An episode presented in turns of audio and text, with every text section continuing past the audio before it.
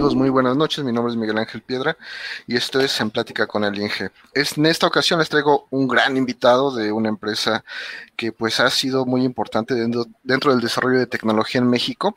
Eh, Jesús Cortés, ¿cómo estás? Muy buenas noches. Hola Miguel, bien, muchas gracias, eh, sobre todo por la invitación. Ya te comentaba que yo desde hace un tiempo soy tu seguidor y tu fan. No teníamos el gusto de, haber eh, coincidido en algún evento, pero pues claro que tú eres referencia para todos nosotros. No, pues me, da gusto que, me conozcas. Sí coincidimos alguna vez en, un eh, Robot Rumble, eh, diste una conferencia y estuve ¿Ah, yo presente, pero como lo he platicado mil veces, yo no soy de los que saludan, yo soy, en persona soy muy tímido, muy, este, muy, introvertido, aquí, aquí me cambio el chip y, y hago otras cosas, pero lo normal es que si me ves en la calle y no nos conocemos en persona, no nos hayamos presentado, yo nada más no hablo y, ya, ¿no? Entonces, este, pues perdón, pero eh, yo tenía que haber hecho la chamba de siempre de mercado, de mercadotecnia y de negocios, pero digo, es, es, no sé, es muy difícil para mí. Ya, ya después cuando nos conozcamos te, te darás cuenta. Pero bueno, me da mucho gusto este, tenerte aquí porque, pues, como te digo, eres una referencia obligada para el desarrollo de tecnología en México y, y pues ha sido un camino, camino interesante porque eh, todo lo has hecho pues desde Tlaxcala, ¿no? Que, que tú sabes que hay inclusive una broma que dice que Tlaxcala no existe, que cosas de ese tipo. Y pues para tener una empresa que pues es partner, partner de Microchip, que tiene diseños eh, muy padres, eh, yo cuando veo tus tarjetas, este, digo, bueno, estas están bien hechas porque están pensadas para el cliente, están hechas bonitas, están funcionales, o sea, tienen todo. Yo creo que si alguien me dijera, me dijera eh, en qué me debo basar para hacer tarjetas bonitas, yo les daría las tuyas y les diría estas, mira, nada más chécalas y, y ya. Ah, gracias. Sí, y pues entrando en, en materia, eh, acabo de, bueno, en marzo vi que lanzaste algo sobre Internet de las Cosas. Eh, ya nos ha acompañado un amigo eh, aquí este, muy, muy querido, José Francisco, que él hace eh, Internet de las Cosas Médicas, un trabajo pues muy interesante porque pues, le dio una vuelta a lo, a lo de Internet de las Cosas y lo metió a lo médico, pero platícanos eh, de qué se trata eh, lo, que tú estás proponiendo, bueno, que, que publicaste desde, desde marzo. Sí, sí, mira, fue a través del evento de Arduino Day, nos hicieron favor de invitarnos Electronic Cats a través de Sabas y el Güero, de que tuviéramos una intervención acerca de esta nueva plataforma que venimos desarrollando desde el año pasado. Eh, ya, ya, habíamos hecho algo que es, bueno, una plataforma previa que se llama Excite, o se llamó Excite porque realmente ya no, ya no la estamos comercializando como fue el objetivo inicial.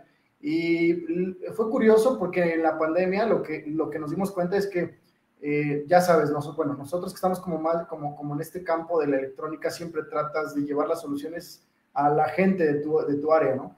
Y algo que me di cuenta en los últimos dos años es que tal vez diseñamos esa plataforma inicial de Excite para que la gente pudiera aprender de, me refiero desde abajo, la parte de los microcontroladores, tú sabes, arquitectura de computadoras y revisar todo. Sin embargo, pues eh, me doy cuenta que, que, ha cambiado mucho el entorno y, y que tal vez eh, ahora, eh, por ejemplo, carreras como mecatrónica, debido a, a que es como, bueno, abarca muchos más tópicos, es complicado que puedan ver que en el caso mío yo estudié electrónica y tuve, ya sabes, ¿no? Digitales 1, 2, combinacionales, secuenciales, microcontroladores, o sea, como seis cosas. Y entonces lo que me di cuenta es que eh, tal vez ya eh, hoy en día hay una tendencia a lo no code, low code, y, y, y, eso, o sea, eso hablando en software, pero entendí esa parte de que, bueno, hay mucha gente que hoy en día quiere entrar a este campo del IoT sin tener que ser un experto de bajo nivel de hardware y por eso le dimos como este giro a Excite, versión 1, y lo relanzamos como Excite IoT. Y, y, fíjate que lo hicimos de una manera interesante porque me di cuenta que hay muchísima gente del área de, un ejemplo, computación, tecnologías eh, de la información, eh, software, que quieren eh, experimentar el Internet de las Cosas, pero que muchas veces, un ejemplo bien sencillo, ¿no? Oye, vamos a hacer una práctica de conectar, obtener un sensor de, temperatura, de humedad, y temperatura, ¿no? Y de repente, ¿qué sucede? Que, eh, que, que se pasan a lo mejor, no sé, eh, dos meses investigando cómo funciona un Arduino, cómo funciona un protoboard, y para esos dos meses lo único que querían era tener temperatura, la temperatura y la humedad en su celular, ¿no? Sí, sí, así es. Y, a veces es gente del área que, que, tampoco no le interesa, o sea, no le interesa por muy fácil que alguien te diga, oye, es que Arduino es fácil, sí, pero no me interesa ni tampoco quiero saber cómo es un protocolo, porque yo estoy más enfocado al área de computación, ¿no? Y me interesa más generar mi prueba de concepto rápido para saber si mi cliente la va a probar y no tener que buscar un conocido de electrónica o mecatrónica para que me arme esto que, que me lleva mucho tiempo y que ya sabes, queda con muchos cablecitos y que si lo presentas acá, y, bueno, que funciona en tu casa y lo llevas allá con el cliente y, ya no funcionó porque le moviste algo, ¿no? Bueno, empaquetando todo esto, lo que se nos ocurrió es cómo podemos hacer algo para que precisamente, que no sea como un sueño, Guajiro, y que tu proyecto lo pueda, o tu prueba de concepto, que la armes en 24 horas o en menos de 24 horas, ¿no? Y pues, le dimos muchas vueltas hasta que encontramos esta metodología de low code, no code, que está, que está surgiendo mucho en el tema de hardware, de software, perdón, donde tú ves ahora plataformas de internet, las cosas que, que te metes y son bloques que nada jalas, cableas, como tipo LabVIEW, ¿no? Eh, y también ya lo estamos viendo en aplicaciones para, para, para, para, dispositivos móviles. Y pues le dimos ese, ese enfoque y es lo que creamos, eh, Miguel. Creamos Excite IoT, que es eh, tu proyecto ya tiene menos de 24 horas. Y tengo aquí una, una pequeña presentación, déjame la abro. Sí, adelante. Para que vean el concepto cómo, cómo es. Bueno, en lo que va, pues a mí se me hace muy interesante porque eh, mira, yo, yo soy de los que programó en ensamblador. O sea, yo eh, programé mucho, mucho en, ensamblador. Todavía hay empresas que lo piden así, pero ya son cosas muy específicas.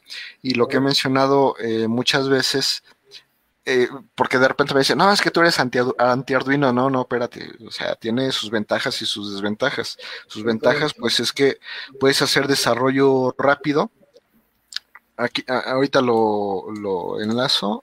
Claro, claro. Este.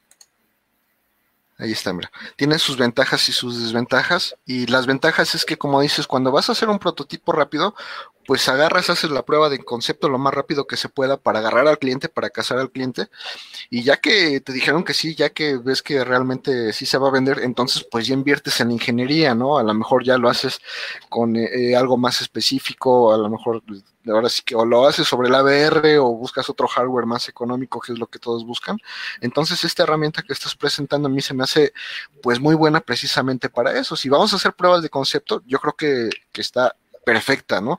Y ya después la eh, otra parte interesante es que como tú eres el desarrollador, estás en México, pues eh, si compro la herramienta, yo sé que el soporte técnico lo voy a obtener de ti y, me puedes dar eh, opciones de trabajo, ¿no? En lugar de andarme peleando en los foros a ver quién me hace caso, que, que, a veces funciona y a veces no funciona, pues hay soporte técnico en español en México y pues eso es un plus en, en cualquier producto, ¿no?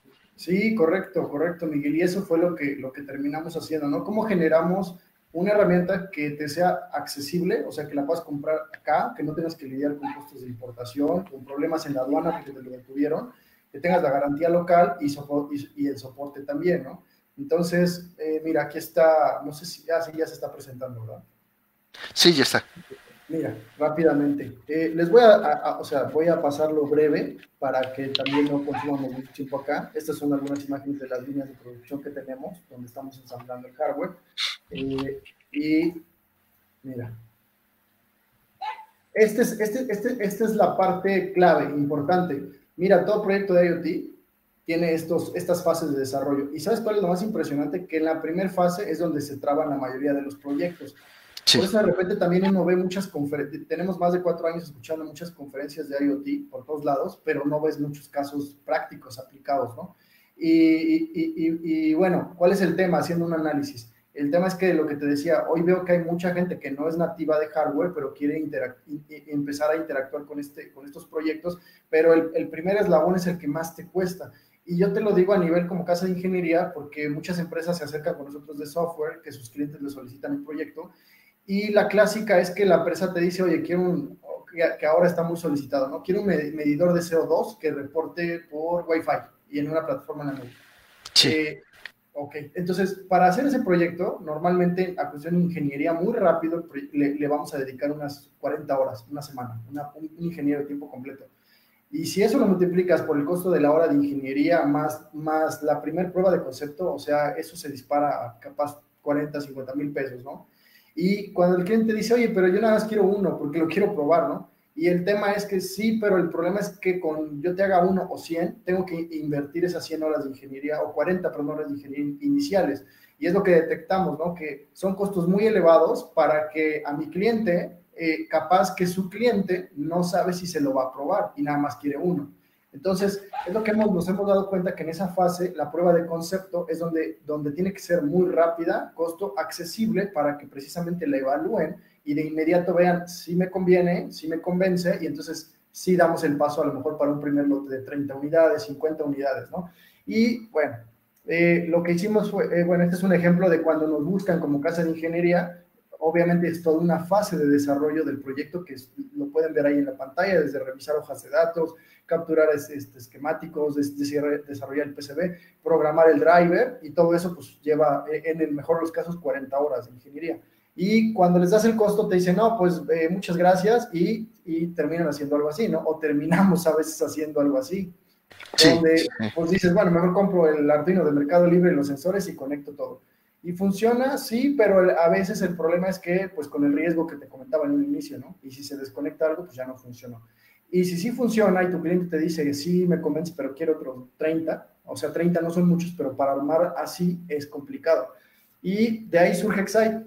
O sea, de ver todo este ecosistema de que se traban mucho los proyectos en ese primer eslabón, le dimos como un, un, un, reset a, Excite y ahora lo convertimos en una plataforma con la cual es posible que tú puedas eh, armar tu, prueba de concepto para IoT en, en 24 horas, con los costos accesibles, porque estamos aquí en México, el soporte técnico local y la garantía. Y lo más importante es que estamos creando un sitio nuevo dedicado a Excite, donde te estamos poniendo incluso eh, la aplicación para tu dispositivo móvil para que tú la descargues y ya la puedas presentar con el cliente de low code, no code, la aplicación, imagínate, compatible para Android, Android y iOS, y o la plataforma en la nube. Ambas, nada más es el código eh, con plataformas de low code, no code, y en 24 horas de verdad tienes tu prueba concepto para que la lleves con tu cliente.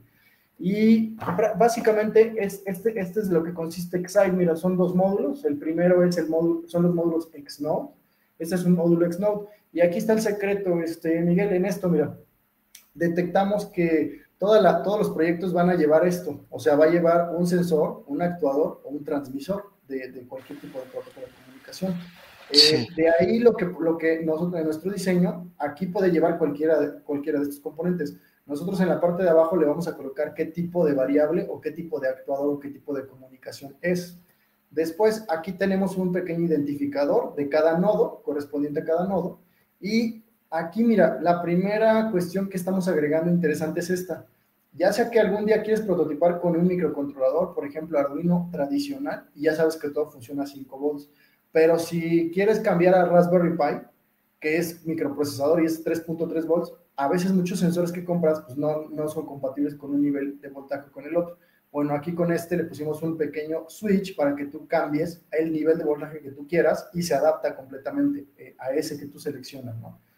Y por este lado, estamos poniendo un puerto, un puerto de acceso hacia las señales nativas. En este caso, hay un sensor de temperatura, es un sensor de, de microchip, el MSP97001A, el 01A, sí tiene salida analógica, entonces esa salida la puedes obtener por acá. Hasta aquí, pues nada extraordinario, es lo mismo que todos los breakouts que hay en el mercado. ¿Dónde viene lo interesante en esta parte? Mira, cuando nos dimos cuenta que el proceso tardado es que incluso aunque Arduino está tan extendido y divulgado y que hay X cantidad de librerías, o sea, cualquier sensor, creo, yo me atrevo a decir que un 99.9% ya está el driver del sensor. Pero aún así nos hemos dado cuenta que a veces hasta la gente ya le cuesta copiarlos y pegarlos en un solo código, ¿no? Eh, y aparte tienes que abrir el IDE de Arduino, copiar, pegar y hacer todo ese trabajo, ¿no? Entonces, ¿qué es lo que hicimos? Algo que por lo que Arduino se ha, se ha hecho tan famoso y tan, tan utilizado por mucha gente es que como la plataforma es abierta, imagínate cuántos ingenieros en el mundo aportan. Entonces, cada sensor que libera una empresa, un maker o algún ingeniero hace el driver y lo sube al repositorio y de manera gratuita. Por eso el tema de que cualquier proyecto que tú googlees, la mayoría está en Arduino, pero no pasa lo mismo con Raspberry Pi o con Board o con tarjetas de Texas Instrument, no, no pasa eso. Entonces lo que vimos es que imagínate que por cada sensor que exista o cada módulo de comunicación o cada actuador, para que fuera compatible con otras plataformas, te imaginas que tendrías que estar programando el driver para cada una de ellas, sería súper tardado. ¿Qué hicimos? Pues pensamos al revés ¿para qué diseñar un driver en software si lo podemos escribir en hardware? Y entonces, mira, de la nueva familia de microchip, desde que compró Admen, esta nueva familia de ATTime, que ya está súper optimizada, miden los chips 3x3 milímetros por punto 8 de alto, colocamos aquí este driver, aquí escribimos el código, perdón, colocamos el chip, escribimos el driver y entonces ahora sí, mira, te comunicas de tu sensor de temperatura hacia el, hacia el chip y el chip procesa toda la información y como es un microcontrolador, pues ¿qué crees? Que tienes acceso a su puerto serial, que está acá, al puerto I cuadrada o al puerto UART de, comunicación. Y bueno, me voy a adelantar. Mira, estas son las dimensiones de cómo luce el nodo. Son, son breakouts pequeños, 40 por 25 milímetros.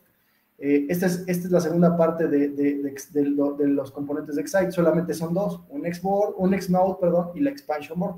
La Expansion Board no es más que una, una, tarjeta de expansión donde vas a poder colocar tus nodos, y eso es todo.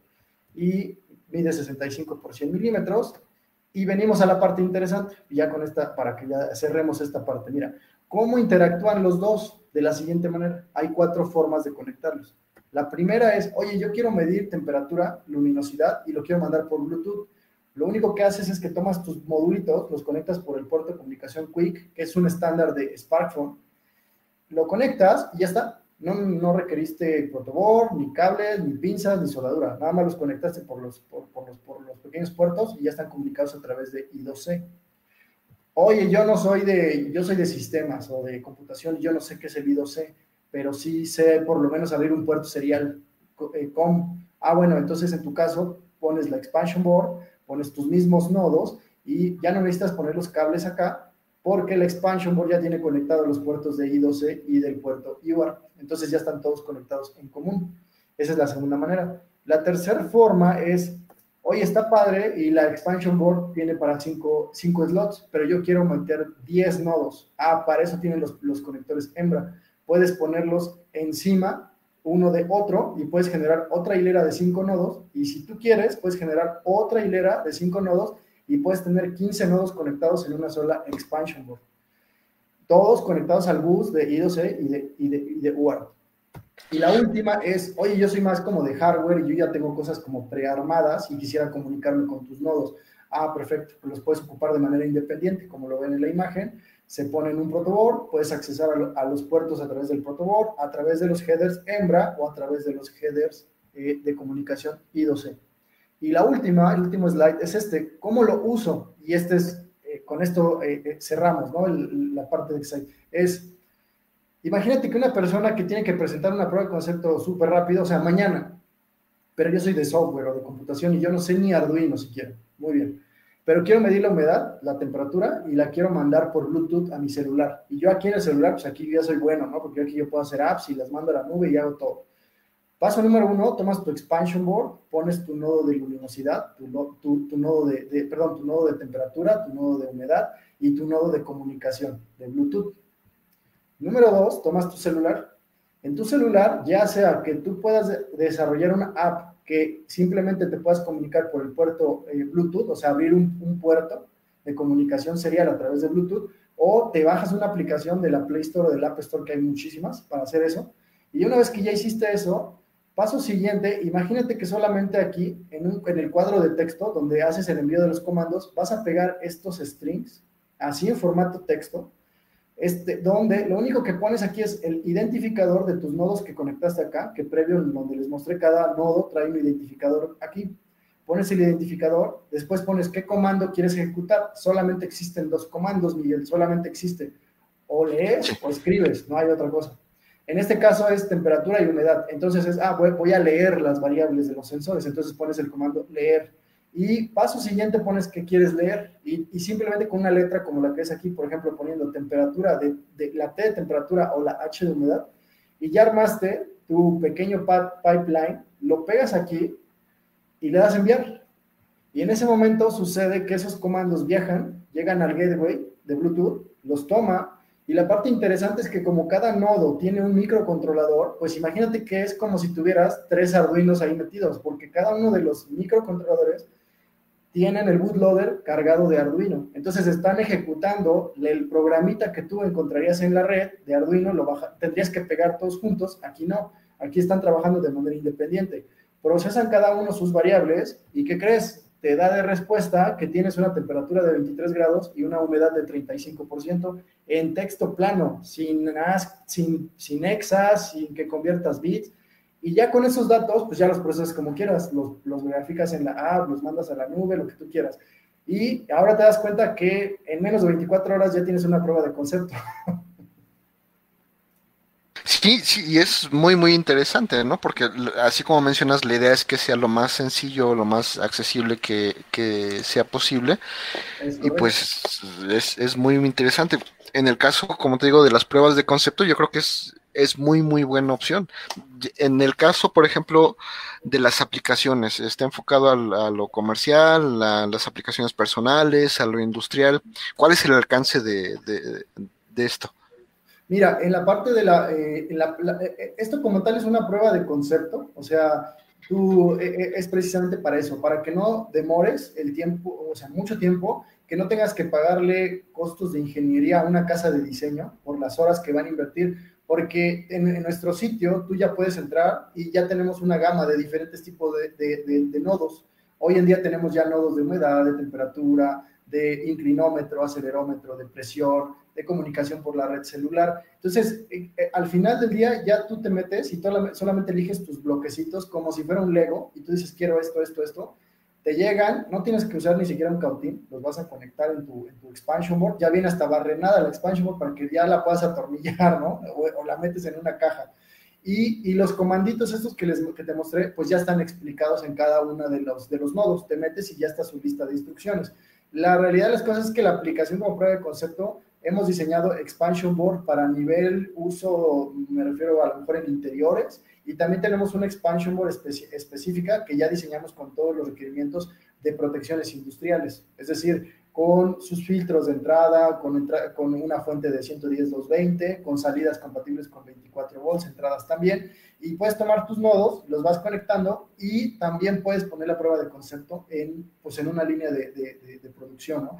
Aquí algo importante es que cada uno de los nodos que estamos fabricando eh, lo hacemos con, componentes originales. O sea, ahí sí trabajamos con todos los, distribuidores, los reps locales para Latinoamérica de cada una de las marcas, con, con Sensirion, con ROM, con eh, Syncom, o sea, con cada uno tenemos contacto y les hemos presentado este, esta propuesta de proyecto y pues se les, se les ha hecho pues bastante, bastante interesante, ¿no? Sobre todo por el tiempo de, de que la prueba de concepto es eso, o sea, no pagues mucho dinero porque a veces el cliente, pues, ah, está bien, pero no, gracias. Y todo lo que invertiste, ¿no? Sí, sí, sí, y es eh, complicado, ¿no? Eh, entonces, básicamente, para todo y ya posteriormente se haría un diseño más personalizado, si es que se requiere, ¿no? Es correcto, que ya, ya estamos teniendo casos de clientes que ya están comprándolo y ya lo están revendiendo así. ¿Por qué? Porque nada más les piden tres, cinco. Oye, quieren tres, ya lo puedes vender. Finalmente ya, o sea, ya si ya está, ¿no? ya quiero 100, bueno, ahí sí ya nos sentamos y ya te hacemos una propuesta de un diseño específico. Pero pues ya con 100 ya estamos conscientes que tu cliente pues, ya te va a pagar y ya te podemos personalizar el hardware. Pero mientras, esto está, digo, nuestros clientes a veces han algunos entrado, porque bueno, los rangos ahí de los nodos te vas a encontrar nodos de 120 pesos, depende del tipo de sensor, ¿no? Y la precisión, pero hay de 120 pesos, 220, y a veces han entrado clientes que dicen, oye, ¿es en pesos o en dólares? No, en pesos, o sea, y ya lo puedo vender, y, oye, y tú lo tienes, este, no sé, o sea, yo lo puedo revender, no hay problema. No, o sea, para eso se creó, para que tú lo integres y ya revendas el dispositivo, el producto, perdón. Eh, eh, incluso te, te, ayuda mucho porque ya el producto final ya luce, pues lo, le hemos cuidado mucho la parte estética y entonces incluso hasta cuando tú lo vendes, a veces llega a suceder que a nosotros en algún momento vendías algo y metes una Raspberry Pi o un Arduino, ¿no? Y a lo mejor el cliente se le ocurre y le abre la caja y dice, oye, me quieres cobrar 15 mil y este cuesta 150 en Mercado Libre, que obviamente el cliente no entiende que el valor no es la placa, sino la parte intelectual que le metiste para el proyecto, ¿no? Pues, lamentablemente los clientes a veces se van más por la referencia de cómo lo ven, y, aquí no, esa es la ventaja, ¿no? Como ya está, pues está certificado por los partners, la, la parte del diseño, la parte de los sensores, todo es original, pues eso es lo que te da la confianza. Sí, eh, lo que mencionas de que sea original a mí me llama también mucho la atención porque pues eh, últimamente tú sabes que todo viene pirata, ¿no? Todo viene este de, mal hecho y, todo, entonces el hecho de que sea original pues da cierta confianza. Te, comento que hace poco para un proyecto eh, ahorita todos los microcontroles tú sabes que están subiendo de precio pero horriblemente y a, mi cliente pues, se le ocurrió comprar mil eh, microcontroladores de microchip en China y yo le dije, oigan, pero es que eso no, digo yo, haga lo que quiere, su dinero, ¿no? Yo le diría que pues tuviésemos cuidado con, con eso. Pues, total que se pidió de, de, mil, yo creo que fallaron como 30 piezas, o sea que no se pudieron ni programar ni nada. Y a mí sí me da desconfianza porque yo no sé si va a fallar en, en, sitio, si exportan el producto a España y falla, a ver quién, bueno, que me manden a arreglarlo, ¿no? Yo voy, pero no creo que, lo quiera pagar la, la empresa. Entonces, pues, eh, eso que mencionas es muy, muy importante eh, y pues yo creo que va a tener mucho éxito, te deseo todo el éxito del mundo, como como ingeniero maker, este, pues si, si ves alguna oportunidad, cuenta con nosotros, como Asociación Mexicana de Mecatrónica, cuenta también con la, la, opción de, pues de, seguirte ayudando a promover este producto, que al final del día es lo que necesitamos como, pues como fabricantes y como proveedores. Yo sé que ya tienes tu mercado y tu fama, pero pues nunca nos, nos queda mal un poquito más de, difusión, ¿no? claro, sí, te agradezco y claro que sí. Vamos a los saludos antes de que se nos, se nos amontone. Nuestro amigo Kevin eh, de Tlaxcala, nuestro amigo Elías eh, Méndez Zapata también de, de Tlaxcala. Eh, hay una persona, Ale Goals MX, que quiere información del producto. De hecho, aquí en la transmisión, en esta página que ven abajo, esta es la página de, del ingeniero. Entonces yo creo que ahí puedes, puedes encontrar toda la información. Eh, no sé si tienes algún otro medio de contacto más, eh, pues más rápido, Jesús. De hecho, la parte de Excite, Miguel, la, estamos promoviendo independiente de Microsite. O sea, sobre todo porque, ¿sabes qué? El Microsite, o sea, si tú entras al sitio ves como una casa de diseño consultoría y eso, y, lo que no queremos causar es eso, ¿no? De que cuando entras dices, no, ya sé por dónde voy, ¿no? Me van a cobrar los miles de pesos. Entonces, creamos un sitio independiente, se llama excite.pro. Ahí es donde pueden checar toda la plataforma completa. A ver, déjalo punto. No, déjalo, reviso antes, no vaya a salir otra cosa este. ¿Rara? Ok. Mm, excite.pro. Punto, pro, sí. Pues, a ver, vamos a buscarlo por acá.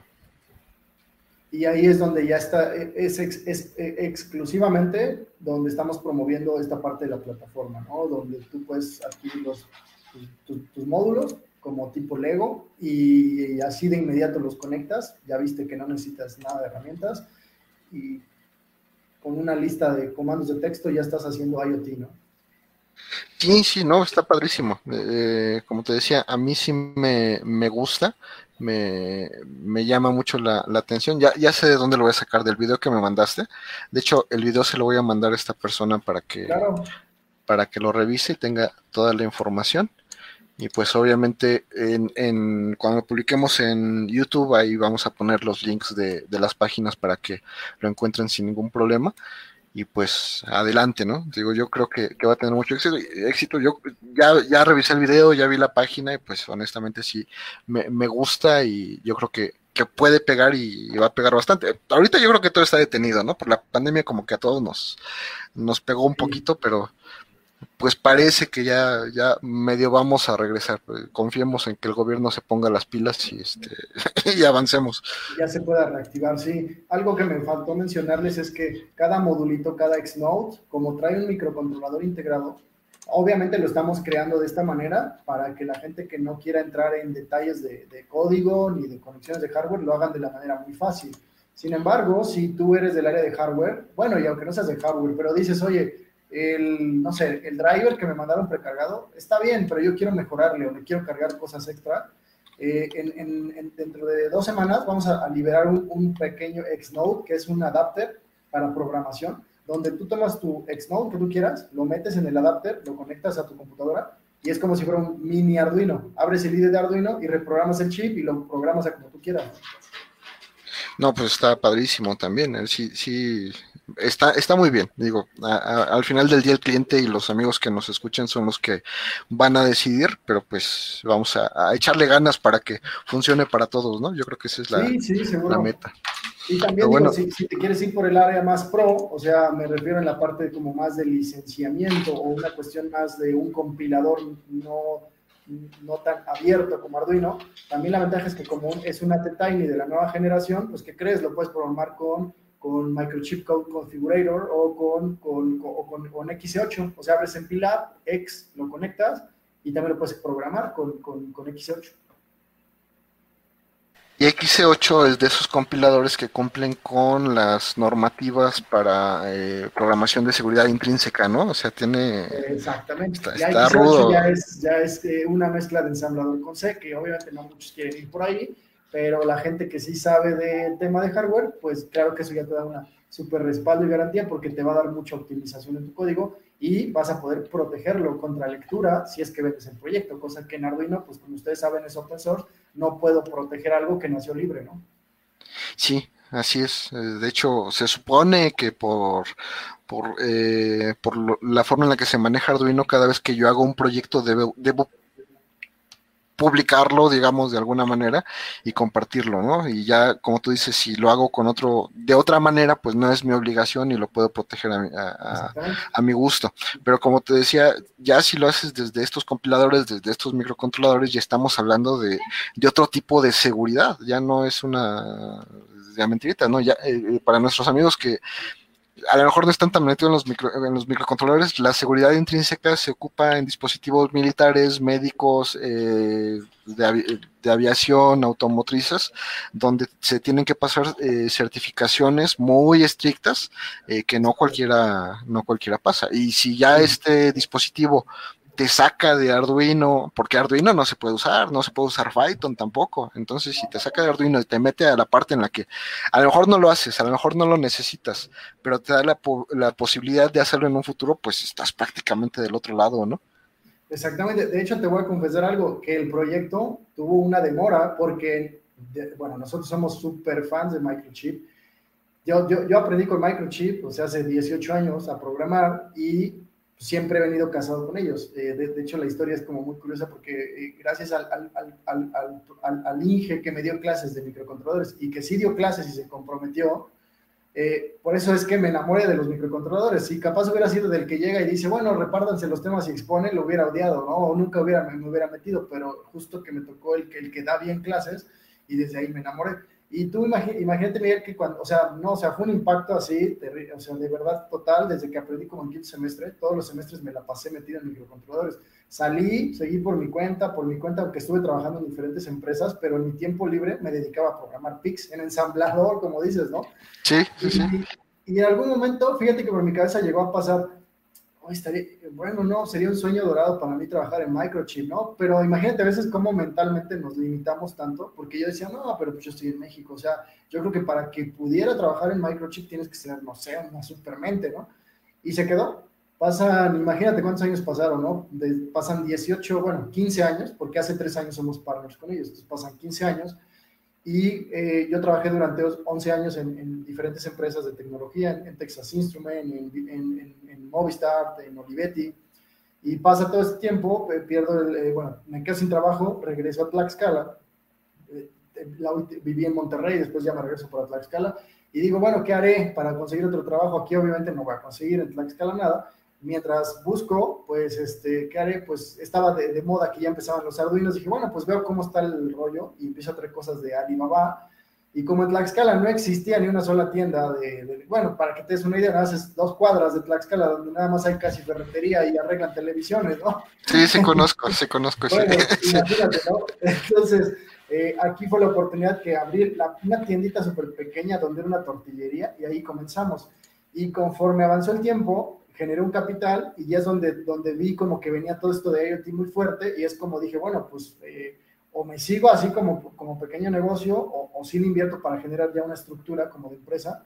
Y, hice eso y el primer proyecto que fue Excite Generación 1 fue el que se, o sea, de que lo hicimos, lo primero que pensé es, bueno, estoy generando como un, un, estoy como emulando un programador de microchip y no me quiero meter en problemas legales para que no me vayan a demandar porque, porque va a funcionar con su software y después al rato pues es como cinco veces más barato que el que venden ellos y me vayan a demandar le mando un, les mando un correo y me contacto, bueno, para ver si no había problema y me responden que, que, sí, que podía igual verlos, pero que iban a, bueno, que, que nos podíamos ver en el evento de Microchip eh, Masters Conference de Latinoamérica. Dije, ah, pues está padre. ¿Dónde es? En Argentina.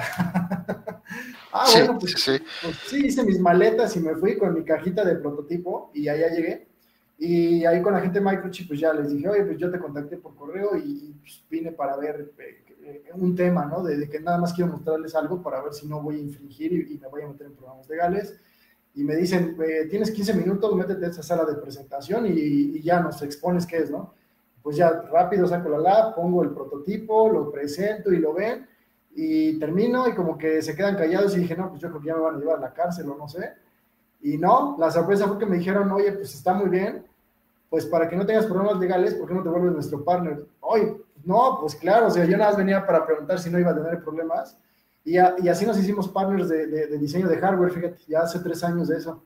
Este, y, y, ha sido una experiencia increíble porque, pues no, no, o sea, imagínate que el primer evento que fui en Masters Conference, pero ahora sí, allá en Arizona, ahí conocí a la gente de Microe. O sea, yo súper fan de Microe.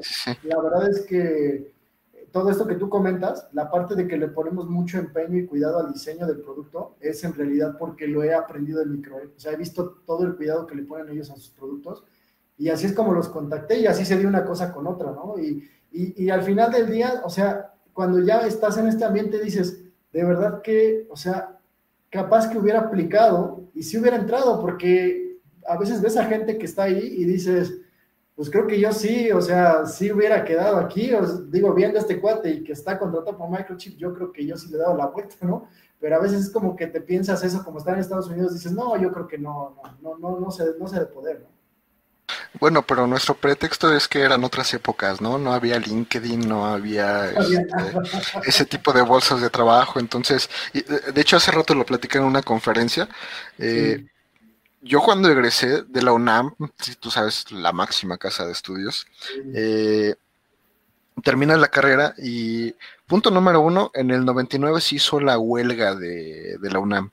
Entonces, yo cuando egresé ya por el 2005, 2006, todavía había letreritos en los periódicos que decían, UNAM, no, UNAM, abstenerse. O sea, todavía teníamos ese estigma de que sí de que los de la UNAM éramos este, politiqueros y revolucionarios y, lo que quieras, ¿no? Entonces fue así como que el primer golpe al ego. Y el segundo fue que sale recién egresado o por egresar, ves las bolsas de trabajo, padrísimas y de lo que pedían pues yo no sabía nada, ¿no? Yo así, bueno, pues es que eso nunca me lo dieron. ¿A quién le reclamo, no? Este, ¿a quién le pido mi, mis 20 centavos por año de vuelta de, lo que pagué? Bueno, casi siempre pagué un poquito más, ¿no? Era así como que, quería dar. Pero este, nuestro, nuestro pretexto era ese. Y, y, y, esta es una de las razones por, por las cuales estamos haciendo estas pláticas porque los egresados, los que están por por, por empezar la ingeniería, eh, que están decidiendo apenas o los que ya van a la mitad, pues que cuenten con consejos de, personas como tú, con experiencia, que ya tienen su empresa, que han viajado por el mundo, por una parte del mundo por lo menos, y que saben de qué se trata el mundo, que ellos que les puedan decir esto, haz, haz esto y enfócate a esto y, y, con eso vas a tener éxito, ¿no? Mira, nos saluda Mario Hernández antes de que se nos, se nos, se nos vaya este, el saludo porque se nos pierden. Te manda a saludar Carlos Narno, Narno García, dice que es de tus primeros clientes, obviamente tú, nos dirás, aquí nos, está acompañando. Y, si te parece, pues pasamos a las preguntas de... Claro, claro. que, mira, 50 minutos sin sentir, ¿eh? O sea, se nos fueron... Sí, se fueron rápido. No, qué, qué bueno. Eh, ¿De qué institución egresaste y cuál es tu carrera? Del Tecnológico de Puebla eh, y estudié Ingeniería en Electrónica. Digo Tecnológico de Puebla, Campus Maravillas.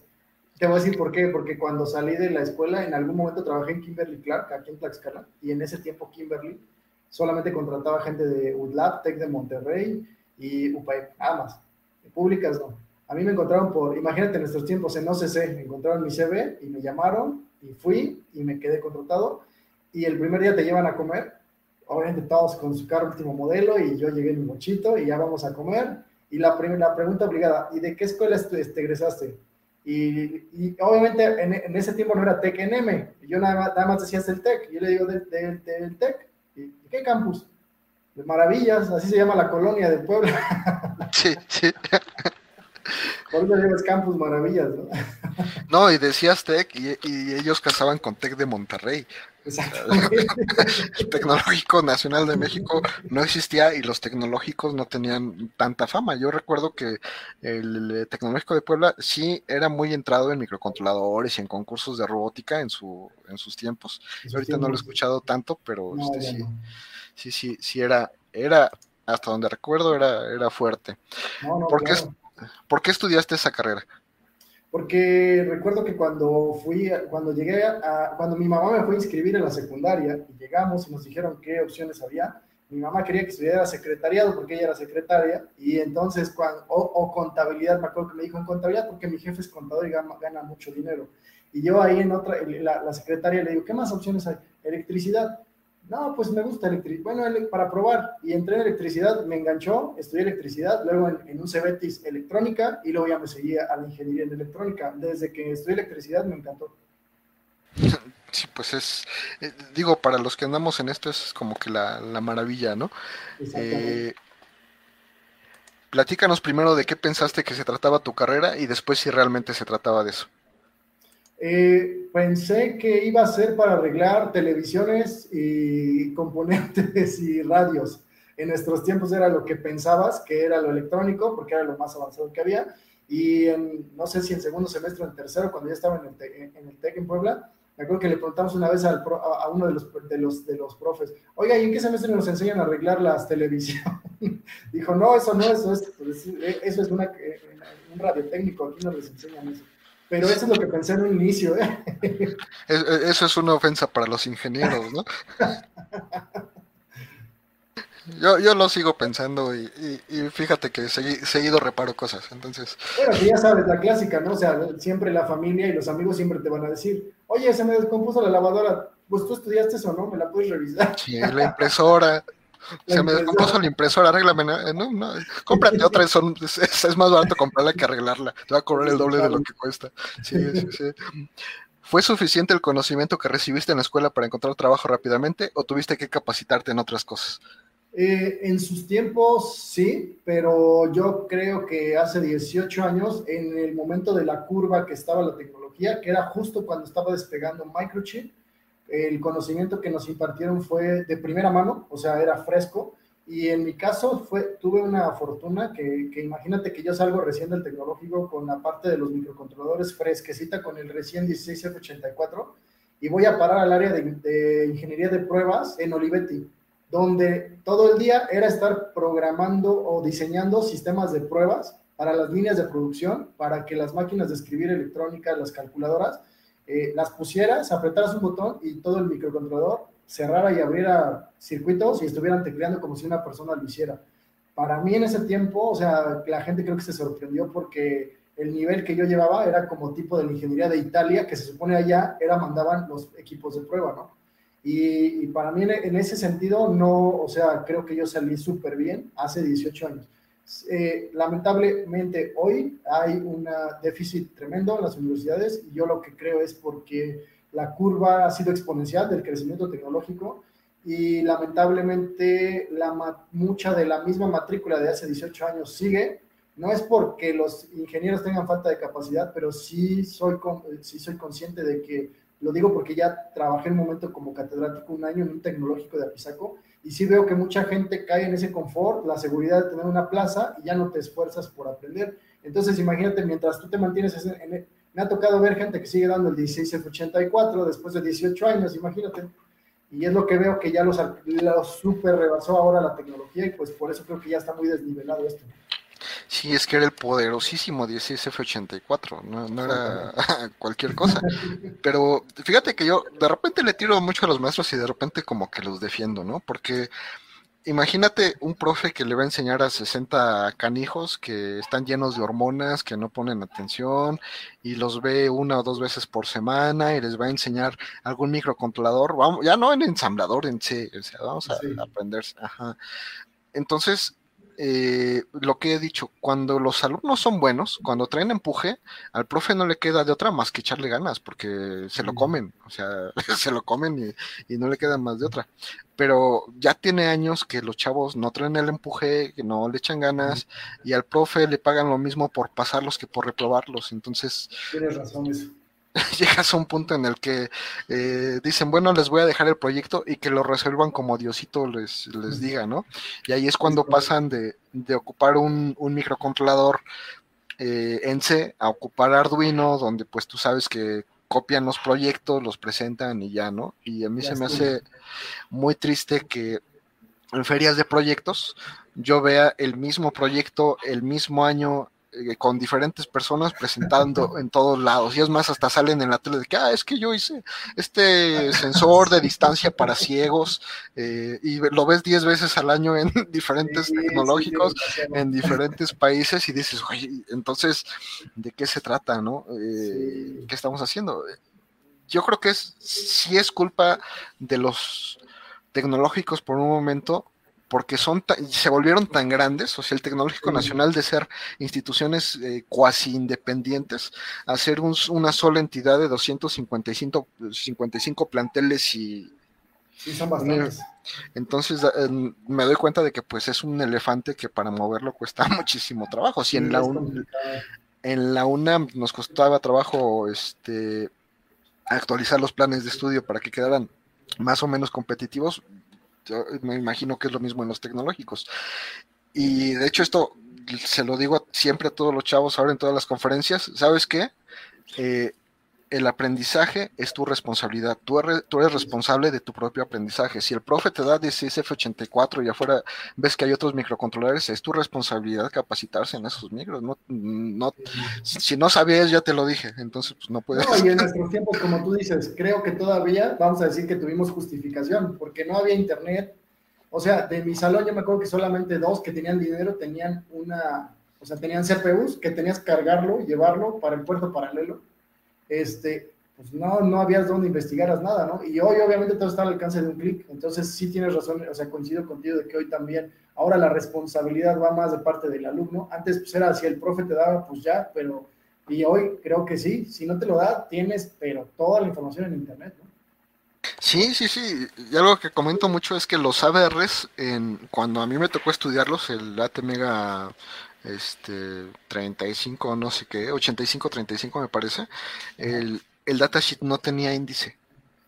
O sea, imagínate, de repente querías buscar algo y era ojearlo todo para encontrar lo que necesitabas y no estaba alineado. Haz de cuenta que agarraban un documento de Word, lo imprimían y así como saliera, y así lo, lo veías. Hoy Microchip ya hace otras cosas, ¿no? Ya da, una documentación muy, muy, muy interesante, pero este, en esos tiempos sí era muy complicado y ahorita, eh, digamos, eh, tanto youtuber, tanto tiktoker, tanta información que hay en la red, pues yo creo que sí hay oportunidad de que te, capacites, ¿no? y la, la otra es que también entiendo que muchos de los de las personas que estudian electrónica, mecatrónica, yo creo que el menos del 1% realmente se dedica a esto, ¿no? ¿no? No sé tú qué estadística tengas, pero de todos los conocidos que, tenemos, así como que el 1% se dedica a, lo mismo que nosotros.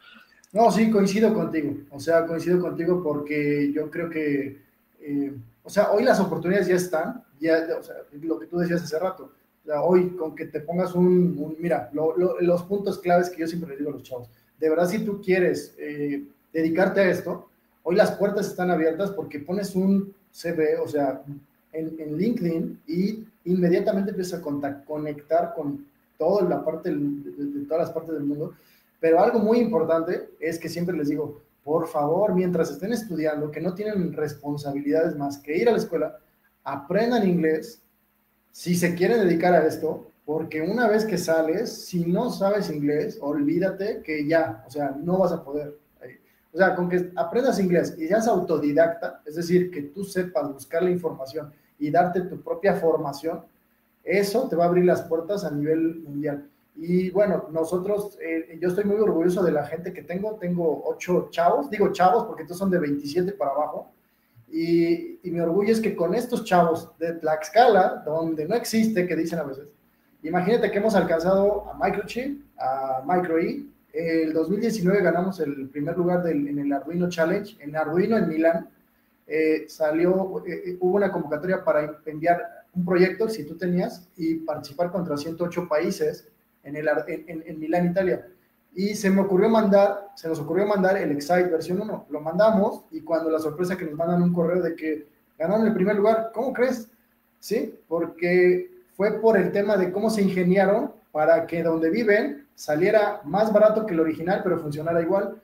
Y por ese ingenio nos dieron el primer lugar. Bueno, no, nos dieron a todos y es lo que me enorgullece porque son chavos locales que, que fíjate que a veces, digo, aquí en Tlaxcala sí, sinceramente es una ciudad muy, muy pequeña, que honestamente hay gente con mucho talento, pero que lamentablemente, y no porque esté mal, no lo digo porque esté mal, todo, todo trabajo es, es honroso, pero gente que pudiera ser una una superpotencia programando, a veces tal vez termina eh, en un lugar dando mantenimiento.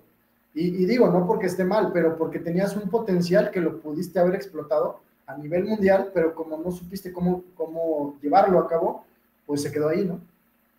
Sí, sí, así es, y es, y es como que lo más triste, ¿no? De, de todo esto que no, no sabemos buscar, por eso que, que decía yo que de repente nos, nos encerramos en nuestro laboratorio y ahí a programar, armar, hacer cositas, y cuando parte, gran parte de, del trabajo del ingeniero, pues es eh, venderse, venderse como persona, venderse como ingeniero, hacer contactos, digo, tú, tú lo sabrás tan, bien como yo que eh, no vendes porque estés guapo, no vendes porque el producto esté, esté tan bien, vendes porque tus contactos tienen más contactos que les interesa o les puede interesar lo que tú estás vendiendo. Ahí es cuando se hace la cadena. Eh, y ahí es cuando empiezas a vender y es lo que no sabemos. Y, y cuando estamos chavos, pues no sabemos buscar, ¿no? Estamos en un momento en el que, eh, en el que pues buscas trabajo, pero casi casi vas caminando por la calle a ver dónde te contratan y eso pues también está, está completamente mal. Pero bueno, vamos, vamos a seguir antes de, colgarnos. Este eh, dice, ¿qué tan importante consideras el promedio escolar? Eh, no es relevante nunca cualquier trabajo donde vayas, eh, digo, a mí nunca me preguntaron el promedio, ni, ni hoy en día tampoco yo lo, no se lo he preguntado a nadie. Incluso yo tampoco tomo en cuenta que si está titulado o no. Eh, lo hago, lo que mi, método, mi metodología para, para computar gente es que solamente venga una semana a prueba eh, durante dos o tres horas diarias.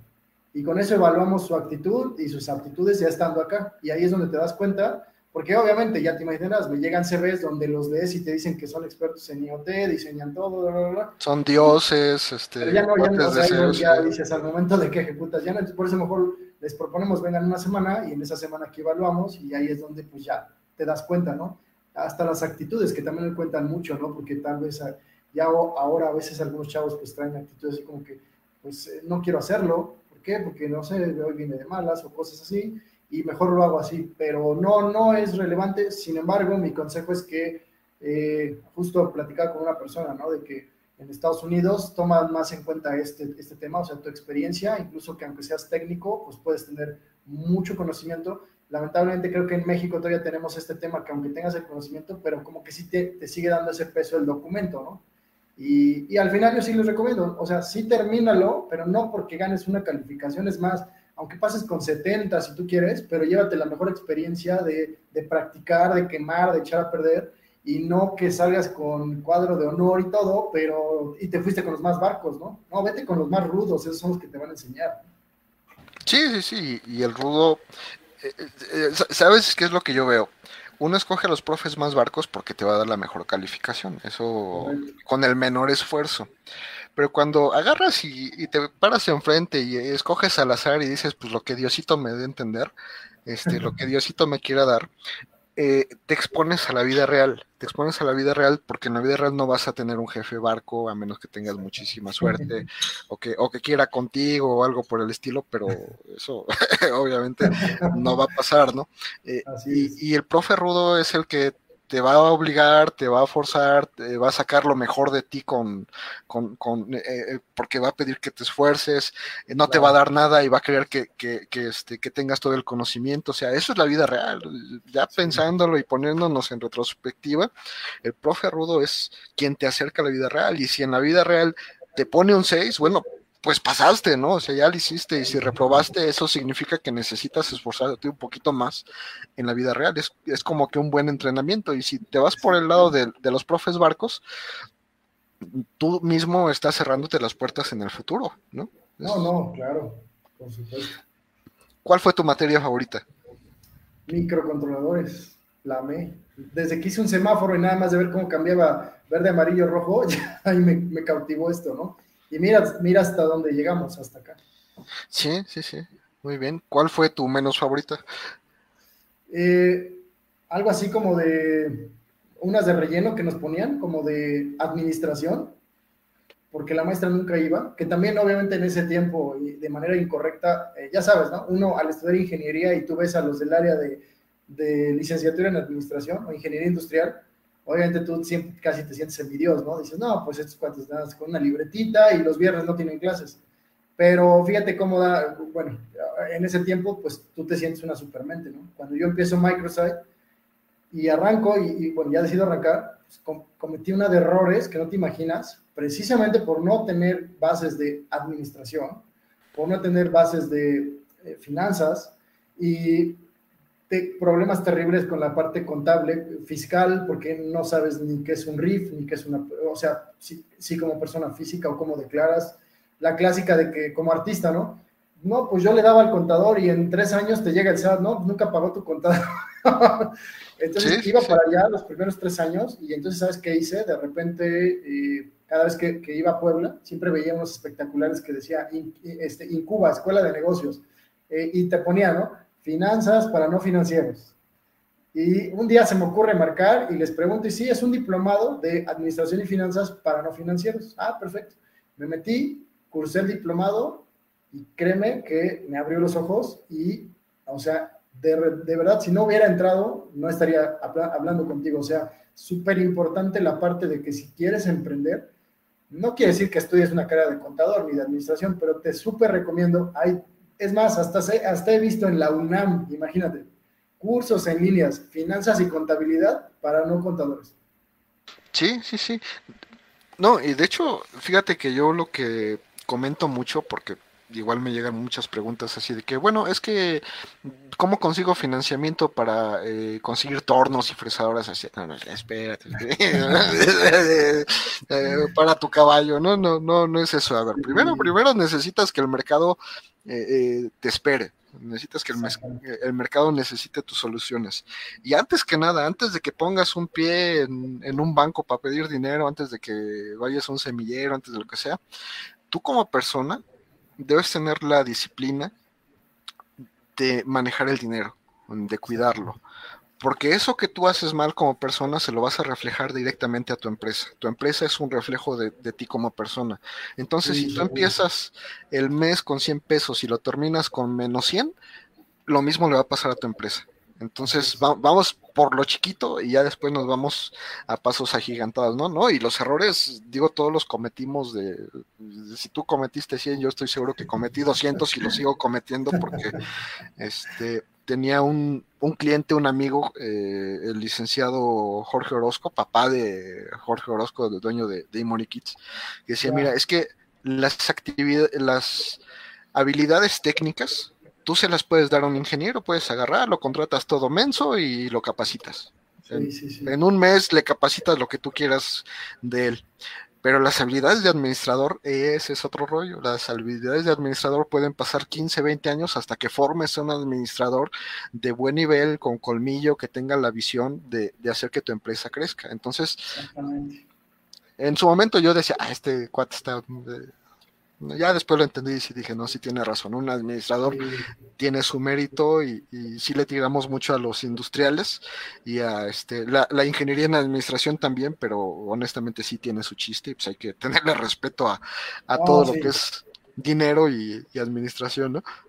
Sí, sí, ¿no? Y lo que yo les recomiendo muchísimo, o sea, cualquiera que quiera emprender, de verdad puede tomar un curso, un diplomado súper rápido en línea, hay desde 1.500 pesos que yo he visto y que son muy útiles porque obviamente uno está en ceros como ingeniero. Entonces, claro que te abren mucho los ojos. Y lo que sí yo les recomendaría que no vayan a hacer, o sea, antes de arrancar un negocio, tal vez como este, me refiero, tal vez una tienda de componentes electrónicos o dedicarte a hacer proyectos y ensamblar, no arranques si no tienes un RP la gente me dice, oye, ¿cómo un RP? Pero eso es ya para, para, para empresas grandes. No, no, a ver, espérate. El RP es el, software de, gestión de administración empresarial. Y claro, si tú dices un SAP, pues sí, te cuesta dos millones de pesos un SAP la implementación. Un Dynamics, capaz un millón de pesos. No, hoy tenemos RPs que pagas 350 pesos en la nube, Miguel. Hay una empresa que la verdad está padrísimo, es, son mexicanos, se llaman Bint RP te cuesta 420 la suscripción para un usuario y tienes tus módulos de punto de venta, venta, cuentas por cobrar, cuentas por pagar y el módulo de qué crees de manufactura. Para que si te llegan tus chips, armas tu kit y dices, a ver, mi cliente me está encargando 30 plaquitas de, no sé, de controladores de motores. Armas tu kit, llevas todo tu stock de componentes y si de repente te marcan y dicen, oye, este, voy a querer 30 kits, ¿los tendrás? Dame un momento. está en la nube, le picas y inmediatamente te dice, te alcanzan para tantos y te faltaría tanto para armar tantos. Ya lo tienes de inmediato, se llama BIM RP, está súper bien. No, pues eh, está, muy bien. Y tiene razón, va, va, con lo que te decía, ¿no? Tienes que tener todo en orden, tienes que tener este... Eh,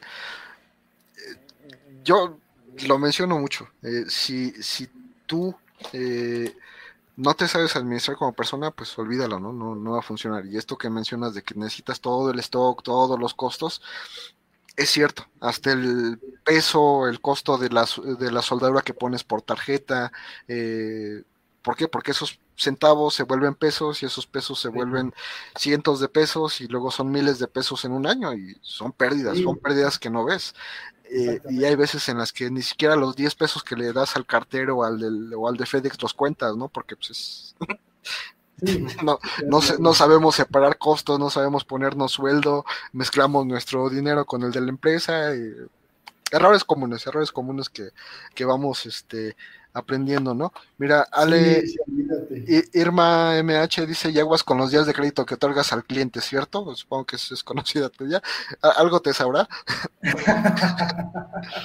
y, este, no, digo, sí, sí tenemos algunos clientes y sí, para eso nos sirve como el RP, ¿no? Porque ya también, bueno, tú ya vas conociendo a tus clientes y ya dices, bueno, son de confianza, pues ya les liberas 15 días de crédito, 30 días de crédito tenemos un cliente de los que son siempre cumplidos, y tenemos casi cuatro años con ellos, son Salud Digna, ya ves que todos los centros de Salud Digna para todos, con ellos, ya obviamente ya tienen línea de crédito con nosotros, pero ya sabemos que son súper cumplidos, pero bueno, eso se, se hace a base del tiempo, ¿no? Sí, y Ale Golds MX, eh, que de hecho ya te mandé su correo al Messenger, eh, porque ah, quiere contactarte directamente. Eh, también quiere el nombre, si puedes escribir el nombre del, del EP. Si me lo puedes escribir en el chat privado, ya se lo mando ah, o directamente en el, chat, porque yo creo que sí. sí. Eh, algo le sonó esto que estamos platicando. Ah, es más, ¿sabes qué? Otra cosa súper buena, te dan 15, o sea, te metes, eh, te registras y te dan 15 días gratis de prueba para que evalúes el, el, RP. Hasta con eso, ¿eh? Hasta con eso. No, pues está súper bien.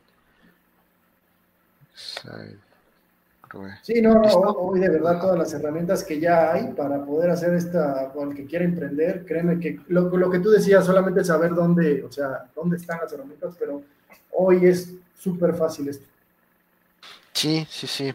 La siguiente, ¿qué tan importantes son las matemáticas? Eh, son muy importantes en el, en, el, en el momento que estás en la escuela, creo que son vitales porque lo que hacen es que te ejercitan la mente, o sea, te hacen analítico, eh, aprendes cómo resolver problemas. Y sin embargo, obviamente, cuando sales nunca vas a hacer una ecuación, nunca vas a hacer, digo, ya creo que ni un despeje, ya está todo hecho y todo automatizado. Sin embargo, sí creo que en su momento, eh, si las razonas como debería de ser, que a veces no, porque las memorizamos como pericos, pero creo que si lo sabes razonar, eso creo que a la larga te va a dar como la habilidad, como si fuera gimnasia mental, ¿no? Te va a dar la habilidad de poder cómo resolver problemas que después pues van a aplicar para, para, pues, para los diseños electrónicos o pues, para tu vida diaria, ¿no? Pero eso sí, nunca van a aplicar una integral, una diferencial cuando salgan, pero sí creo que te sirve de base para eh, desarrollar habilidad mental.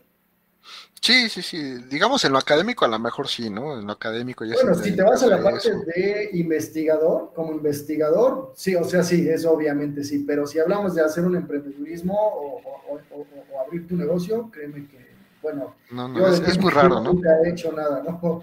Nunca me han dicho, no, te voy a dar esta, esta, este trabajo si no me resuelves esta trastornada de la plaza, ¿no? Nunca. ¿Qué es lo menos agradable que te ha pasado en la ingeniería? Eh, que por desconocimiento, por lo que les comentaba, eh, bueno, dos, hubo dos experiencias rápidamente. La primera es que casi me demandan por 50 mil pesos porque me pidieron automatizar una incubadora de huevos de avestruz y puse mi tarjeta con todo, sus pics y todo el rollo. Y por no saber de que tienes que saber de, análisis de señal del filtrado, del ruido eléctrico, no puse el filtro correspondiente y en una de esas tantas vueltas que da como donde, donde están los huevos de, avestruz, dan como una como cuna, que da cada, se mueve cada cierto tiempo.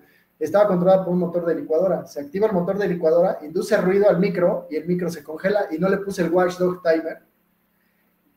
Y al, y al otro día llega el cliente y dice que pues ya hay 50 huevos servidos de avestruz de a mil pesos cada huevo.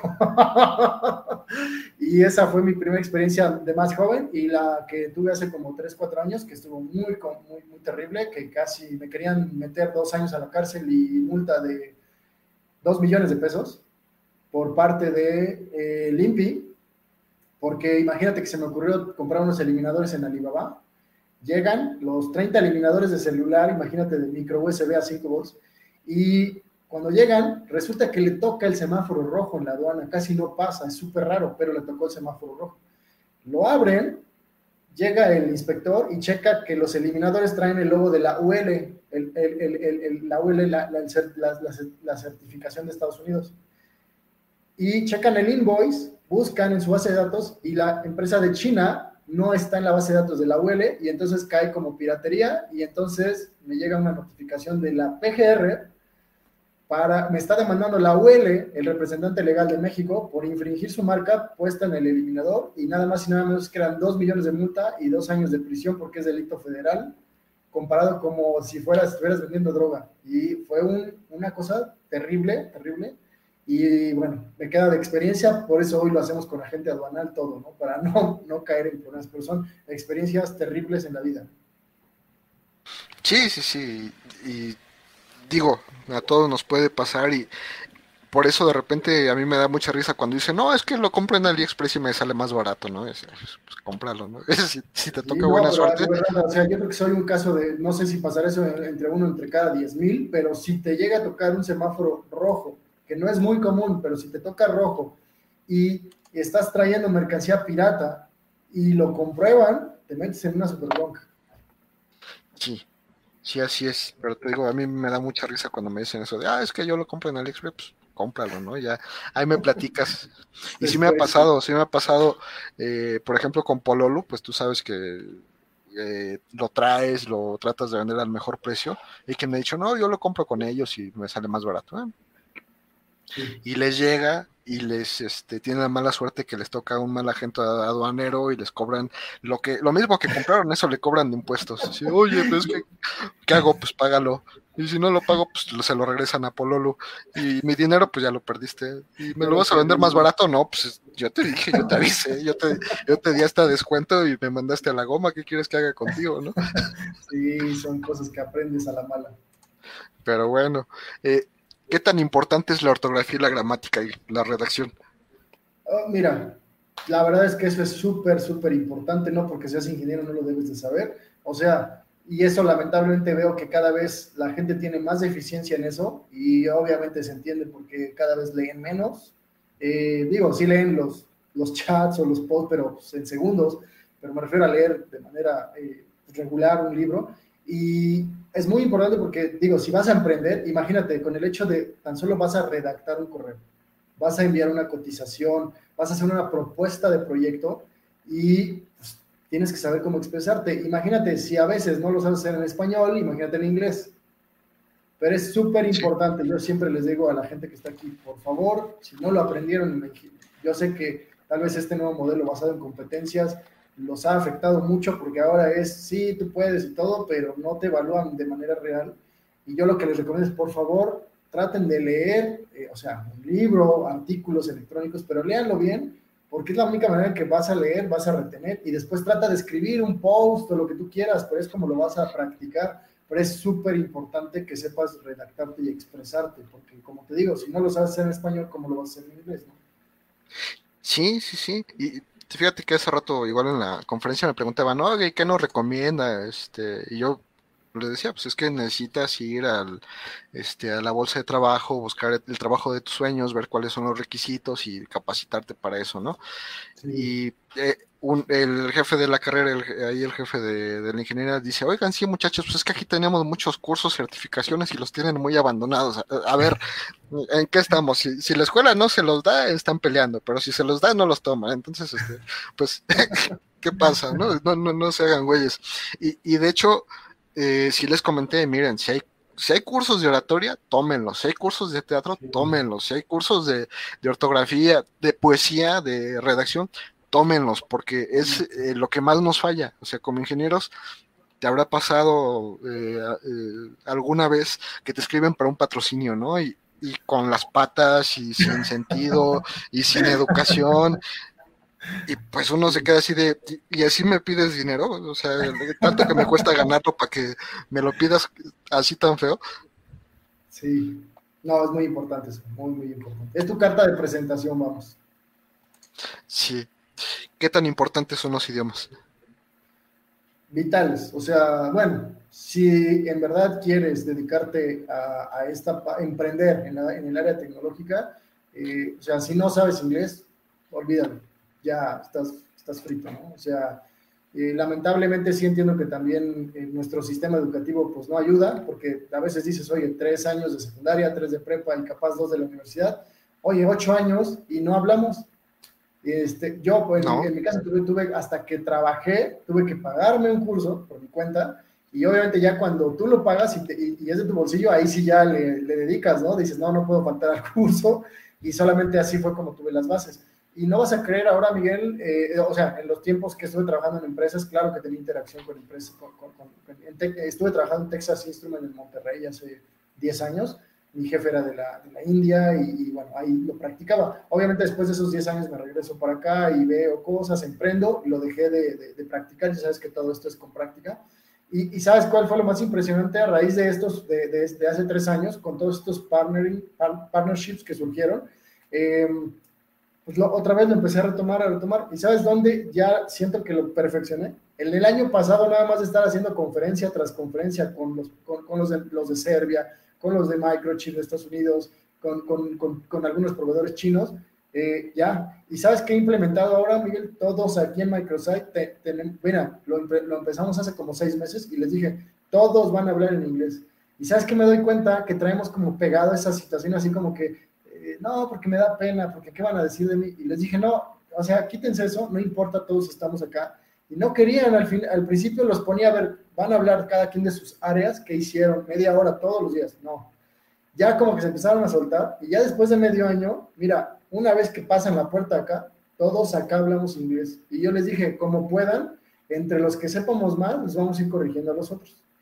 Y ya es un hábito que ya, incluso ahora las entrevistas, pues ya vienen y ya les dicen también a la gente, bueno, eh, inglés, porque en el CV pusiste que sí sabes, pero ya estando acá, este, no, es que, no, pero fíjate, es como la pena, ¿no? No, no te preocupes, lo que tú puedas decir.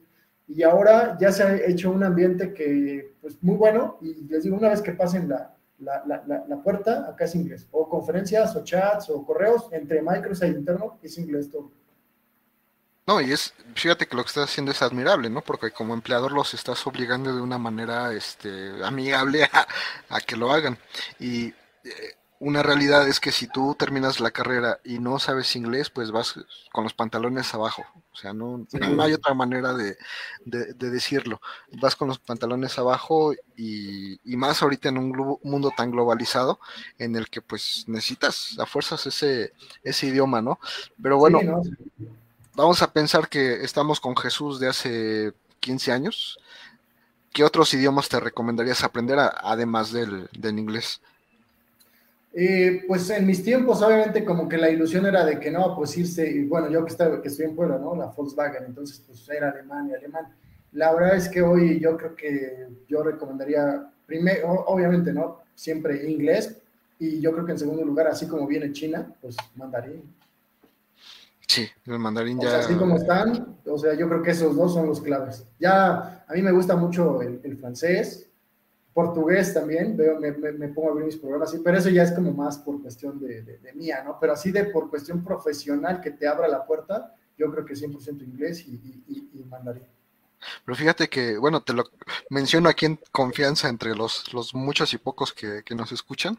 El portugués, pues le hacemos el feo, pero hay muchos países eh, africanos y sudafricanos que están entrando a la tecnología, que vienen con el portugués muy fuerte y, de repente me han contactado de que, oiga, pues es que, ¿quién es usted? O bueno, yo soy fulano de tal y tal cosa, me gustaría tener más información y pues se hace una barrera, ¿no? Yo agarro el Google Translator y les contesto en portugués como si muy, muy acá, ¿no? Pero en realidad es, y alguna vez uno sí me dijo, oiga, pero es que a veces no me contesta fui muy honesto, digo, es que cuando estoy en la computadora es muy fácil copiar y pegar, pero si me agarras en el teléfono me cuesta mucho trabajo, es cuando me, cuando me tarda. Entonces, hay un mercado ahí que, que yo creo que no hemos tocado porque pues se nos hace lejos, pero yo creo que hay un, veo una ventana de oportunidad eh, de ese lado del mundo y tú sabes que va a llegar a cualquier parte del mundo, ¿no? ¿Qué lenguaje o lenguajes de programación recomiendas aprender? Eh, yo les recomendaría que es, bueno, si son de hardware, si van para la parte de hardware y de microcontroladores, de verdad aprendan ensamblador. O sea, primero, porque eso te hace razonar muchísimo porque entiendes las, eh, toda la parte de los mnemónicos a nivel instrucciones y eso te despierta mucho el cómo funciona de bajo nivel en la parte del microcontrolador. Entonces, digo, hagan prácticas. Yo sé que ya cuando va a ser un proyecto ya grande, no lo va a hacer ensamblado, pero sí traten de practicar en eso y obviamente después pues ya den el paso, a, el salto a C. Eh, después si pueden C++, y, y, pero empiecen así. Ya si quieren al último, pues ya al último ya Python. Pero no empiecen primero por Python porque es, es lo es mismo tema. Es como, pues, eh, no, es, es, como muy fácil. Entonces lo pongo, pongo las instrucciones sin como tener como, como esta estructura rígida entonces, yo siempre recomiendo, empiecen por lo difícil y terminen por lo fácil, porque si lo haces al revés, obviamente que jamás vas a poder dar el paso después a, lo más complicado, ya te vas a quedar acá y nunca vas a, pues, a llegar a esa parte del análisis. Creo yo, no me dejarás mentir, nuestro, nuestra ventaja es que como venimos de la vieja escuela y aprendimos desde ensamblador, hoy tú cuando ves todo lo que hay dices, sí, pero yo sé qué pasa adentro, o sea, yo sé qué está sucediendo y yo sé cuándo ocupo uno y cuándo ocupo el otro, pero si nunca te enteraste que existía, pues nunca vas a saber cómo llegar a optimizar un código o de qué manera vas a obtener el mejor performance de un microcontrolador. Digo, si te vas a dedicar a la parte de sistemas embebidos. Sí, sí, sí, no, te pasó cuando llegó Arduino que dijiste, pero es que es un sistema mínimo. ¿Cuál es la fascinación si es un sistema mínimo? tú, traías en la mente el ensamblador es, es, que este es un micro y lo básico para que es un sistema mínimo. ¿Por qué tanta y bueno, ya el, el, tiempo me dejó como payaso porque pues ha tenido un éxito muy grande, pero, pero sí venimos de la vieja escuela y como tú dices, si, si aprendes lo fácil primero, lo difícil va a ser todavía más difícil, va a ser 10 veces más difícil. Entonces, y capaz ya ni lo vas a hacer porque se te va a hacer muy, muy, muy, muy complicado, ¿no? Y yo coincido contigo y yo veo el mercado, o sea, para mí Arduino, digo, sí es una super herramienta, pero finalmente, si tú, como en el caso de nosotros, si yo quiero diseñar un sistema o, un hardware como Excite, eh, tengo que ver cómo voy a superar Arduino. Si te fijas, Excite está superando Arduino. ¿En qué sentido? Les digo, ¿no? Si Arduino era como puré de papa, pues Excite es Gerber, porque es todavía para que no hagas nada. Por eso yo les digo, miren, es un arma de dos filos. E, esto, si eres de sistemas y de computación, pues úsalo, pero si eres de mecatrónica o de electrónica, para eso vamos a hacer el adapter, para que tú te metas y reprograme el chip y ponlo como tú quieras. El que no es del área no importa, para él está, o sea, él de por sí no se iba a dedicar a eso, pero si tú eres del, de hardware, digo, en una, en una emergencia, en una urgencia, sí, úsalo y ya, preséntalo, pero también por eso te estamos dejando ese pequeño puertecito para que en ese puerto tome las señales, oye, aquí sale la, la señal analógica de por cada grado centígrado da 10 milivolts, sí, aquí está, tómala con tu micro y procesala. Por eso lo hicimos así, bivalente, para los de hardware y los de no hardware, ¿no? Sí, sí, sí, y así está perfecto, bueno, a mi gusto está perfecto, porque yo lo puedo agarrar, meterle mi micro de ocho patitas y hacer exactamente lo, mismo, ¿no? O sea, eso es, eso es lo, padre. Eh, ¿qué, es ¿Qué es lo que consideras más importante para ingresar a la vida laboral? Eh, yo creo que tres cosas. La primera es eh, la parte del, de, o sea, cuando no tienes experiencia, lo primero es esta parte de la actitud, o sea, que llegues con muy buena actitud, que, que estés dispuesto a, a, pues, a, a, ser autodidacta en cualquier lugar que tú vayas, eh, que lleves la parte del idioma, o sea, del, del inglés es súper, súper importante. Y la tercera es que, eh, que todo lo que vayas aprendiendo siempre tengas como que esa esa constancia de aplicarlo en tu vida, o sea, de, lo, que veas en la vida laboral y que en algún momento te, te, quede, te, llegues a tener la, inquietud de querer aprenderlo, eso que viviste en esa empresa, trata de implementarlo nuevamente, pues ya por tu cuenta, ¿no? Si es que tú quieres después el día de mañana emprender. Eso a mí me ha servido mucho porque obviamente tomé lo mejor de cada una de las empresas que estuve, lo estoy aplicando en Microsoft y eso es lo que creo que nos ha dado o nos ha permitido, ¿no? Sobresalir. Sí, pues es, es muy importante como que todas las etapas de, del trabajo, ¿no? Que termine la escuela, eh, consigas un trabajo donde te exploten, porque tienes que aprender a, ¿eh? obedecer, a obedecer y, a, y si aprendes a obedecer, aprendes a mandar también y ves todo lo bueno y todo lo malo de la empresa, todo lo que están haciendo mal y ya después eh, pues pasas a otra etapa, ¿no? Ya sea como en un mejor trabajo o empieces a emprender, pero siempre como que esos y yo les pongo un límite de tres años, o sea, vas a ir a que te exploten por tres años, no más, o sea, ya estás consciente de que pasando los tres años tienes que cambiar de vida, ¿no? Ya lo tienes que traer grabado y romper con esa relación tóxica, ¿no? De, con el trabajo. Ahora, ahora sí se le dice y, queda perfecto. Y, a partir de ahí, pues ya decides si emprendes o buscas otro trabajo donde te vaya mejor, pero, pero esa época donde te va mal es la, la mejor para aprender a, mandar, a obedecer y a todo lo bueno y malo que, que hay en una empresa que tú tienes que aprovechar para, para, para, la tuya, ¿no? Te están, estás aprendiendo por las malas, ¿no? Digamos de. Exactamente. ¿Cuál es el trabajo de tus sueños? No, como que se cortó un poco. ¿Cuál es o sería el trabajo de tus sueños? El que tengo actualmente. Porque resulta que en tres, cuatro empresas que estuve, eh, ahora me doy cuenta, ¿no? Tal vez yo, eh, de manera indirecta, tal vez yo atraje eso, pero el tema es que cada vez que yo llegaba a un trabajo, siempre me gustaba, o sea, como, esa parte de, autodidacta que desperté, siempre era comerme toda la información, llevar a cabo todo y pasaba tal vez un año, año y medio ya me sabía los procesos y ya me aburría. Y no sé, eh, coincidentemente, después de dos años, nunca duré más de dos años en el trabajo, o sea, porque se fue a la quiebra la empresa, porque me corrieron, porque X cosa y nunca duré más de dos años. Y el único trabajo donde no me aburro es este, o sea, este es el trabajo de mis sueños, porque todos los días son diferentes y todos los días pensamos en crear cosas diferentes y es lo que nos ha llevado hasta acá. Entonces, la verdad es que estoy realizado, o sea, con esto que soy ahora. Sí, no, y tú pones las reglas, ¿no? Al final del día, eh, eh, lo mismo de que eh, alguien me decía, mi amigo, este, Noé en la escuela me decía, bueno, es que tú siempre quieres destacar, siempre estás haciendo cosas. Yo pues me quedé, ¿no? Digo, yo introvertido de toda la vida. Y yo, no, entonces, ¿por qué? Pues es que me aburro, güey, me aburro y pues me pongo a hacer cosas y pues ya luego resulta que, sale bien y ya por eso destacamos, pero si fuera por mí yo, yo soy otro tipo de persona, pero no, no, no, se aburre uno y pues tratas de cambiar lo, lo, que estás haciendo y lo que vas a hacer, ¿no? Que esa es la, parte interesante. Eh, la última pregunta. ¿En algún momento te has detenido y pensado qué bueno que estudié esta carrera? Es toda la vida, toda la vida me he sentido súper afortunado. Alguien alguna vez me dijo, ¿no? Que dos decisiones súper importantes en la vida es, eh, lo que estudias y con quién te casas, si es que decides casarte. Pero que lo hicieras de una manera súper consciente, porque obviamente pues es lo que te vas a llevar el resto de tu vida. Y desde que yo conocí la parte de la electricidad y luego seguí con en, el Cebetis con electrónica y luego electrónica, no ha habido un día en mi vida que me haya arrepentido. Es más, cada vez me convenzo más de que estudié lo correcto porque estamos en la época correcta, donde es el boom tecnológico y es donde puedes agarrar de lo que te guste, de biomédica, de agro, de, de automatización, o sea, lo que quieras hoy lleva un chip implantado, todo, todo. Así que hay un campo enorme, enorme.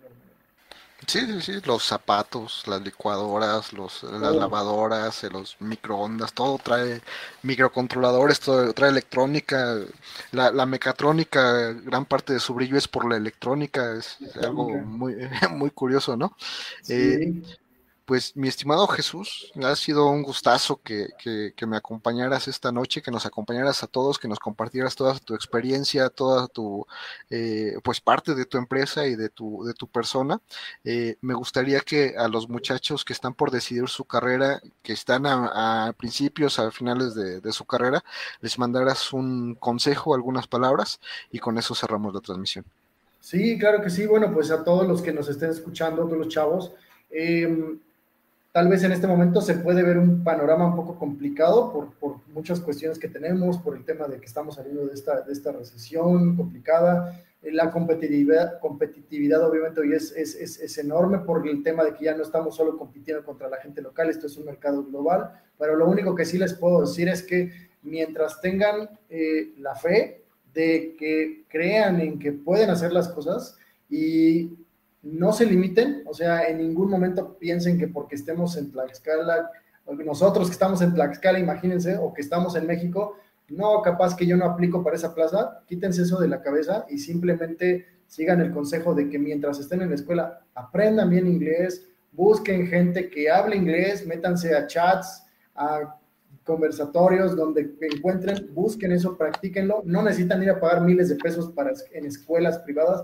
lo pueden hacer en línea busquen eso, busquen también lo que decía Miguel, busquen las clases de, oratoria, es más, de cuestiones hasta de actuación, lo que quieran para relacionarse con más gente.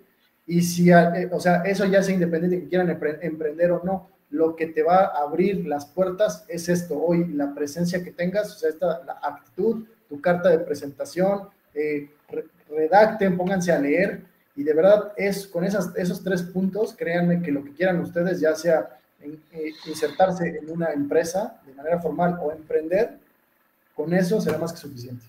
Y pues cualquier cosa estamos a la orden, cualquier duda y, acerca de, ya sea del tema electrónico o también en cuestión de algún emprendimiento, incluso alguna pregunta que tenga que ver con, incluso de, no sé, cuestiones de cómo me doy de alta en, el SAD o, algo del RP, de verdad con toda confianza, eh, créanme que yo creo que Miguel y yo hubiéramos querido que nos hubieran dado algún coacheo cuando arrancamos, no lo tuvimos. Entonces creo que eh, eh, eh, este, yo reconozco mucho esta labor que estás haciendo, de verdad es súper importante y que ojalá y tú y yo hubiéramos tenido algo así en nuestros tiempos, pues nos hubiera evitado cuatro o cinco años de tropiezos. Y de dolores de cabeza, sí. Exactamente, entonces lo que podamos apoyarlos, pues estamos a la orden. Perfecto, muchísimas gracias Jesús. Eh, en esta transmisión nos acompañaron personas de México, Ecuador, Perú, Bolivia y Colombia. Es un gusto tenerlos aquí. Es, eh, les mando un gran saludo a todos. Y en, Spotify, en los podcasts, eh, tenemos, tengo el gusto de comentarles que nos siguen personas de México, Estados Unidos, Ecuador, Argentina, Alemania, Perú, España, Colombia y Canadá. Entonces, este, pues, nos da cierta felicidad no, y un dato súper curioso es que 49% de los escuchas son de México y 42 de Estados Unidos. Entonces, son cosas muy raras, pero pues, pero pues qué, emoción, ¿no? Sí, no, sí, no, qué emoción, qué emoción. Pues eh, eh, Jesús, de nuevo, muchísimas gracias y pues nos vemos en, en la siguiente edición y ya, ya sabes, estamos a la orden. Amigos. a ti muchas gracias, este, Miguel, y seguimos en contacto y cualquier cosa, pues ya saben, estamos Estamos a la orden. Perfecto. Amigos, muchísimas gracias y nos vemos en la siguiente edición de En Plática con el Inge. Adiós. Un abrazo, estamos